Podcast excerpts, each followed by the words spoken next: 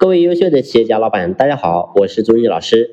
正确理解客流量的问题，你会发现呢，我们要想生意好，要想我们的业绩高，那么一定要有流量。所以大家呢，过去一直在讲流量，流量，我们都想获得更高的流量。但是我想说的是，你会发现获取流量，其实说白了是有两种路径的。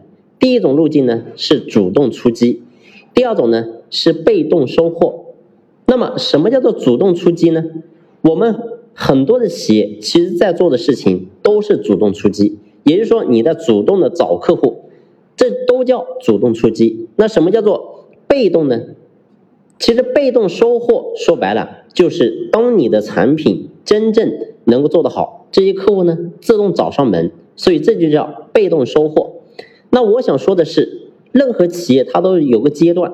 那么第一个阶段呢，当然是需要主动出击的，但是呢，我想说主动出击，你会发现我们的业务员会非常累，而且我们经营企业呢也会很累，所以呢，一定要走被动收获这条路线。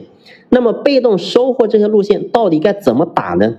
那么我想说，第一个一定要了解我们的产品，所以产品如果说你没有真正把它做好，你的口碑做不好。我告诉你，这一切都不可能。所以，要想被动收获，核心的根本就是要我们的产品的口碑一定好。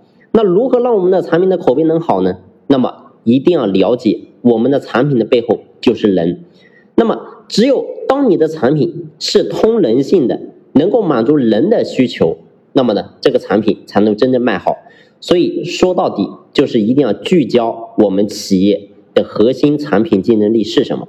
在这个地方不断去深挖，当我们的产品能够给客户带来真正价值的时候，当我们的服务能够给客户真正的带来方便的时候，我想呢，我们的产品一定会越来越好卖，我们一定能够做到被动的去收获流量。